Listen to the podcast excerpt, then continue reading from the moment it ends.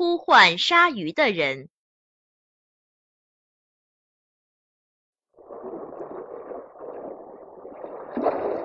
盖塔尼，你在哪儿？神奇的树叶在召唤，出来看看我吧！海面上传来亨利酋长一声声呼唤。不一会儿，环礁湖上掀起了白浪，一条四米多长的大鲨鱼猛地出现在人们面前。它呼的一下擦过了独木舟，差点冲上海滩。就在这一刹那，鲨鱼转过身，围着独木舟兜起了圈子。他用背脊轻轻地摩擦船舷。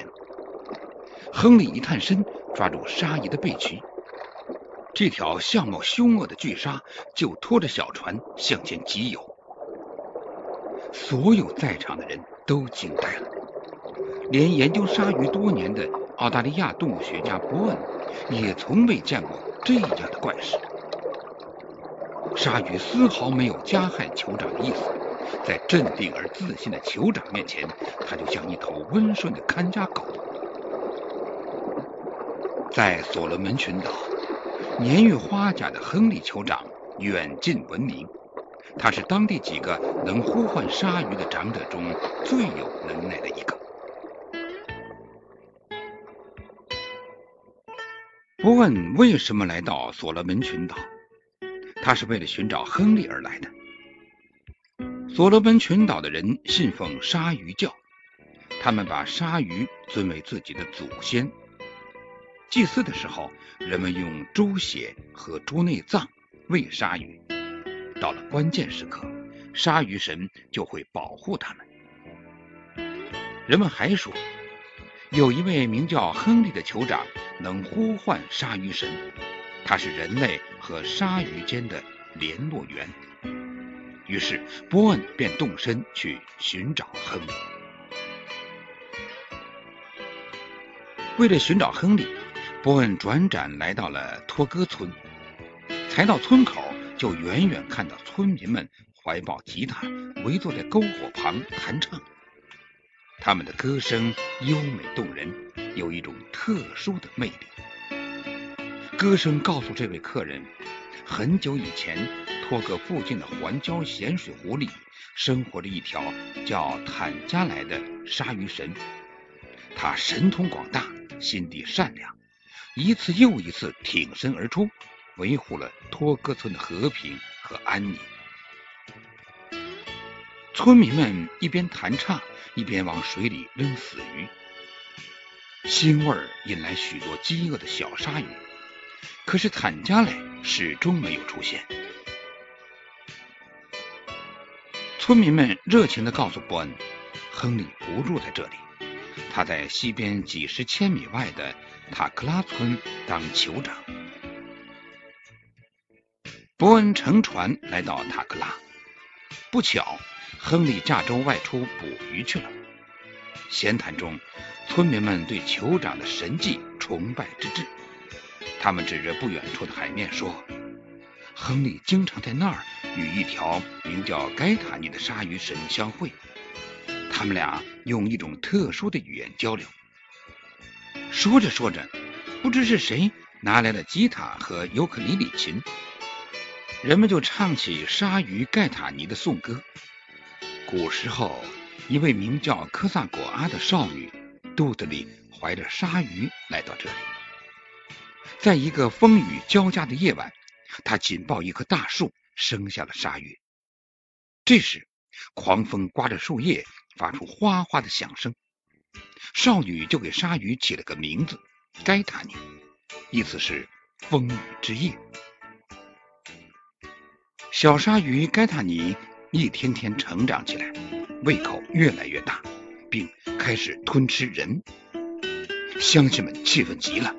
就把鲨鱼撵了出去，盖塔尼只好从一个地方流浪到另一个地方。他跑遍了整个所罗门群岛，可还是改不了吃人的习性。后来，在瓜达尔卡纳尔岛，盖塔尼的所罗门群岛上最有名、最强大的鲨鱼神贝亚萨乌遇见了。那是一场殊死的战斗。结果，盖塔尼赢得了胜利，并夺取了贝亚萨乌的娇妻。从此以后，心满意足的鲨鱼就再也不吃人了。他回到了自己的故乡。歌声尚未停息，海滩上却传来一阵欢呼声。亨利酋长回来了。只见他划着一叶简陋的独木舟，舟上支着一只当做帐篷的棕榈片，手里一把小小的划桨，划得飞快。独木舟穿过环礁湖，来到岸边，波恩连忙迎了上去。波恩举起手来，向这位传说中的鲨鱼召集者致敬，并反复的打量他。他的样子很普通。神情威严，头发花白，舔着一个圆滚滚的大肚子，很像酋长的气度。伯恩谈了自己的打算，亨利欣然答应去把盖塔尼换来。他说：“干这事儿得先用牙嚼碎坚果，以便松弛一下自己的神经，然后再带上特别的、具有魔力的树叶出海去。”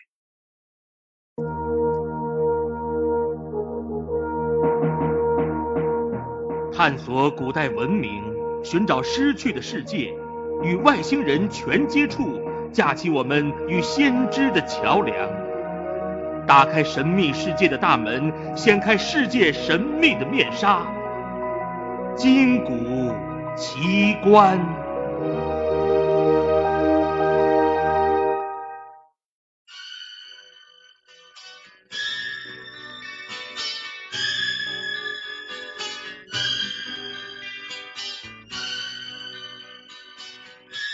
黄昏时分，环礁湖上回响起嘹亮的呼声：“盖塔尼，出来吧！这里有我施过魔法的树叶，来吧！”可是鲨鱼始终没有出来。亨利见这位动物学家疑窦丛生，便安慰道：“他想再等几个时辰。”要是鲨鱼听到他的呼唤，一定会摇动他的小船。第二天一早，波恩去看亨利，亨利的回答很令人失望。大概是运气不好，盖塔尼没有收到信号，呼叫失败了。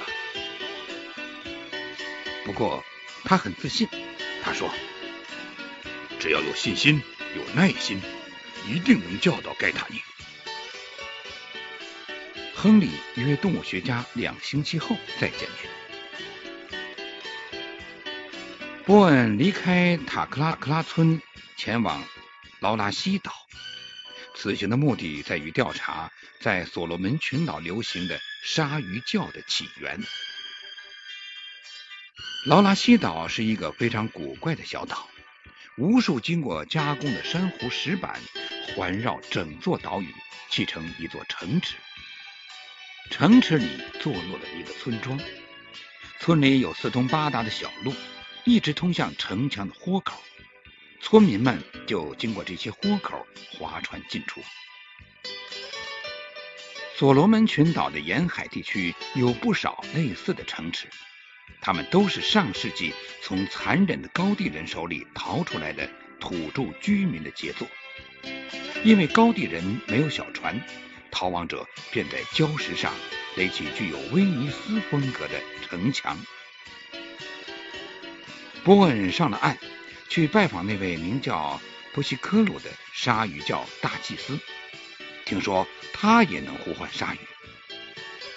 一路上，波恩看见许多岛民在路边茅屋里忙碌着，这就是岛上的主要工厂——贝壳货币制造工厂。妇女们围坐在地上，把当地生产的一种红色牡蛎的贝壳削成一个个小方块，其余的人则熟练地使用原始的锥子在每一块贝壳上钻洞，并用绳子把它们串成大约六米长的粗糙项链。接着，工人们再捧着项链，用肥皂水搓呀揉啊，把它们加工得更光滑。在劳拉西岛上，一串贝壳钱币约值二十美元，而一个新娘的牌价却是一百五十美元。这就是说，新郎娶亲前必须备好七到八串贝壳项链，送给未来的岳父母。工人们自豪地说：“整个所罗门群岛只有劳拉西和附近的亚利特岛，每年生产价值两万五千美元的钱串。”参观了岛民们采集红壳牡蛎，伯恩终于明白了为什么此地。会盛行鲨鱼教。红壳牡蛎都长在水面下五到八米的珊瑚礁上，要把这些粘得牢牢的贝壳用石块砸下来，就必须带着原始的护目镜潜入海中。人们在水下采集，很容易受到四处游弋的鲨鱼的袭击，因此他们盼望有自己的水下保护者。鲨鱼教就这样产生了。劳拉西岛一向是采集贝壳的中心，几乎岛上每一个人都信奉鲨鱼教。这些鲨鱼教徒认为，一切鲨鱼都是神圣不可侵犯的，是祖先的灵魂。只要对鲨鱼虔诚，他们随时随地都会前来保护你。通常，游泳者在水下剧烈活动会招来吃人的鲨鱼。这大概是鲨鱼神在起作用吧。回到塔克拉村，伯恩发现亨利正拖着一条伤腿在花园里跛行。一问他，才知道是因为不小心滑进一个很深的礁石裂口。亨利的腿伤伤的可不轻，当然不能马上会见盖塔尼。伯恩买来抗菌素，还请了一位经验丰富的护士。三天后，亨利感到腿已经好多了，他急着想跟盖塔尼会面，就叫孙子取来几片神奇的树叶和一只盛满坚果的口袋，一瘸一拐的来到海边。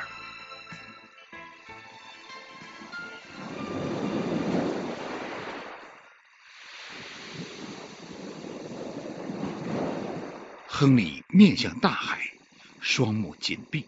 口中不住的喃喃自语，好像进入了幻梦世界。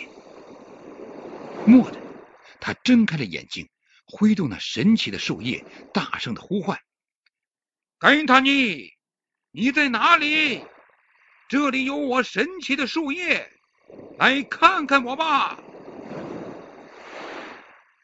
天刚黑，亨利就驾船去接收鲨鱼的信息，并约波恩。明晨再相会。拂晓，波恩走上甲板，希望能碰巧看见盖塔尼巨大的鱼鳍，但他失望了。他发现亨利正在沙滩上翘首张望，便跳下船走了过去。就在这时，海面上忽然翻起波涛，一条黑乎乎的大鱼箭一般的游向岸边。盖塔尼，盖塔尼终于来了。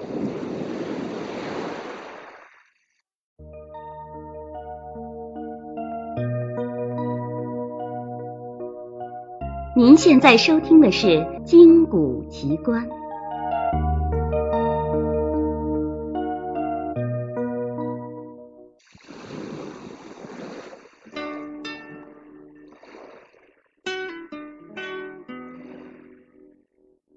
人类到底能不能跟动物进行信息交流？这种交流的物质基础是什么？围绕这个问题，目前存在几种假说。以美国伊利诺斯大学的心理学家罗伯特为首的一些科学家认为，动物能像人类那样思维，它的思维能力远远超出了我们的想象。美国马里兰大学的尤金尼。就是这些科学家的一个，他用实验证明了鲨鱼具有良好的思维能力。尤金尼将正方形的白木牌放在鲨鱼池一端，训练鲨鱼学会用头部推木板。几条鲨鱼只花了五天时间就掌握了这套动作。令人惊奇的是，几个星期以后，鲨鱼竟然还记得这些动作。鲨鱼能不能跟人类进行远距离信息交流呢？一位名叫夏尔·里希特的科学家认为，动物不仅具有思维能力，而且和人一样具有某种特殊的感觉形式，即所谓的第六感觉。它们能利用第六感觉和人类进行信息交流。反之，美国普林斯顿大学的生物学家詹姆斯。对此则不以为然。詹姆斯认为，动物的行为都是无意识的动作。他以为，从解剖学的角度来看，动物的大脑并没有人脑发达，而且也不存在人类特有的语言中枢。正因为如此，认为鲨鱼是因为听懂了人话才冒出水面的想法是十分荒谬的。可是，这种说法并不能解释为什么只有鲨鱼盖塔尼才能听到了人的呼唤，为什么只有亨利才能把鲨鱼招引到身边。人们完全有理由相信，随着现代科学的发展，这个谜总有一天会被解开。